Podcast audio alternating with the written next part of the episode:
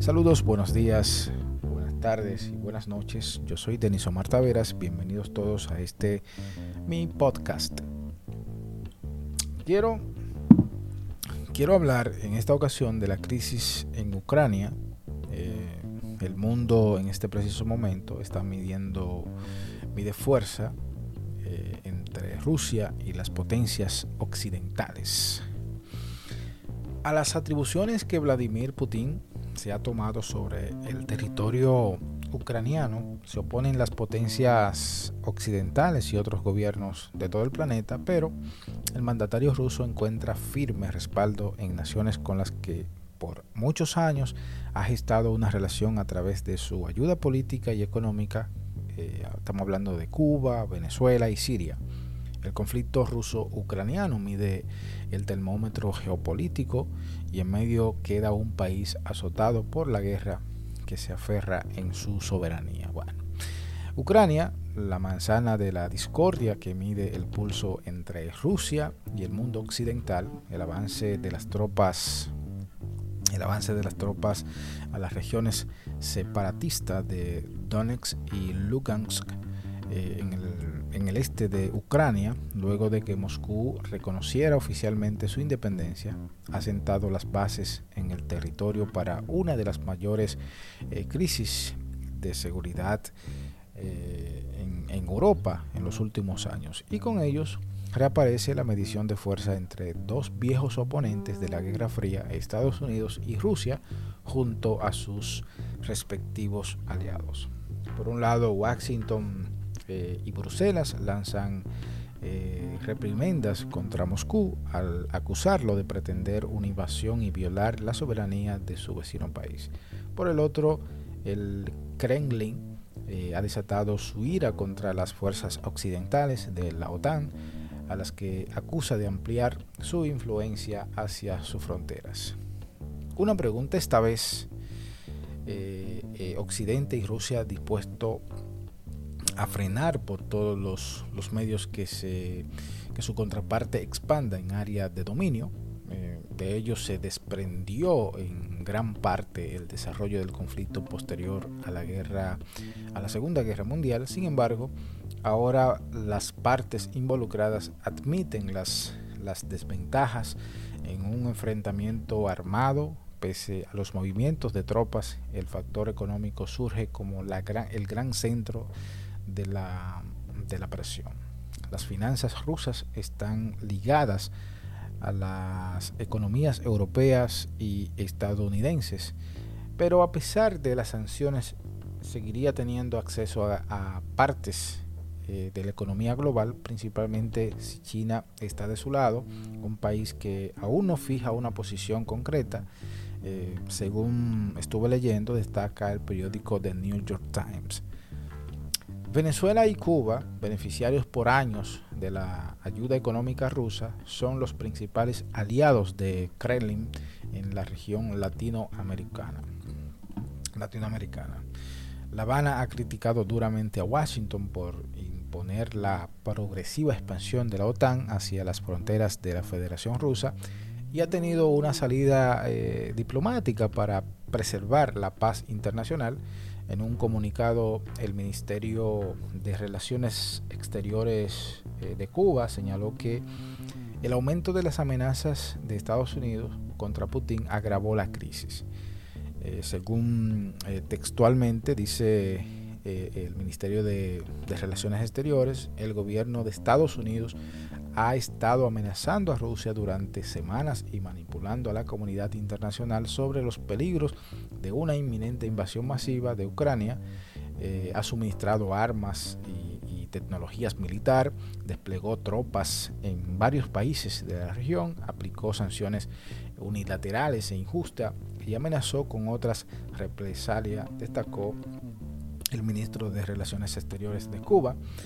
La declaración de la administración de Miguel Díaz eh, Canel eh, se produjo pocas horas después de que Rusia acordó posponer hasta el 2027 los pagos de la deuda que Cuba sostiene con ese país. Además, la semana pasada ambos gobiernos eh, anunciaron eh, que profundizarán los lazos y explorarán la, la colaboración de transporte, energía, industria y banca. Cuba ha sido durante décadas cercano a Rusia y antes a la desaparecida Unión Soviética con estrechos vínculos financieros de los que eh, aún se beneficia. Paralelamente la isla fija su postura contra su vecino país y, viejo contendor que desde hace cerca de 60 años ejerce un estricto bloqueo económico contra el país. El exmandatario Donald Trump eh, eh, reimpuso algunas de las flexibilizaciones que dejó al respecto el gobierno de Barack Obama. entre tanto, el presidente venezolano Nicolás Maduro ratificó todo el respaldo al Kremlin y acusó tanto a la administración de Joe Biden como a la OTAN de, de tener intenciones de destruir a Rusia por la vía militar.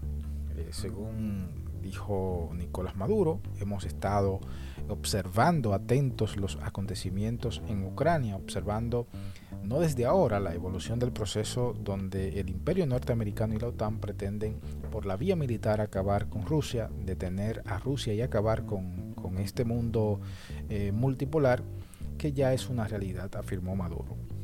Para el 2019, señores, el gobierno venezolano ya sostenía una deuda superior a los 3 mil millones de dólares con Rusia, que se ha eh, eh, comprometido a saldar antes de que termine esta década, mientras la asistencia petrolera, militar y científica de Moscú sigue aumentando en ese país. Actualmente Rusia tiene bases económicas, políticas y militares en Cuba, Nicaragua, Venezuela, algo que fue impensable durante la Guerra Fría. A diferencia de su vecino país, el gobierno colombiano sigue siendo uno de los mayores aliados de Estados Unidos en la región y su presidente Iván Duque se ha mostrado a favor de las sanciones contra el Kremlin. Aunque Colombia no forma parte de la OTAN, eh, Duque resaltó la semana pasada durante una reunión con el secretario general de la organización, Jens Stoltenberg, eh, que su país es el único socio de la, de la alianza militar en la región y que esta habría influido en mayores prácticas o mejores prácticas de su ejército y la, y la defensa de los derechos humanos. Todos los países del mundo pueden ser libres para ejercer la soberanía y decidir si quieren unirse a la OTAN de manera libre. También deberían decidir de manera libre de qué manera quieren volverse miembro de la OTAN y que puedan participar. Ninguna nación eh, pueda hacer presión sobre otro país para que no cumpla sobre sus derechos, eh, su derecho soberano de unirse a la OTAN, afirmó Duque en una declaración, eh, en una clara oposición a las demandas de Kremlin que a cambio de rebajar las tensiones pide garantías de que Ucrania nunca se una a la alianza político-militar de Occidente. China, sin una estrategia contundente, pero cada vez más cerca de Putin, eh, entre tanto el gobierno chino ha mostrado una posición contra la que intenta neutralizar la balanza sin perder de vista sus propios intereses. Eh, Beijing condenó la imposición de sanciones contra Moscú al acusar a Washington de mostrar un doble eh, rasero eh, a la hora de defender la soberanía de los Estados Unidos.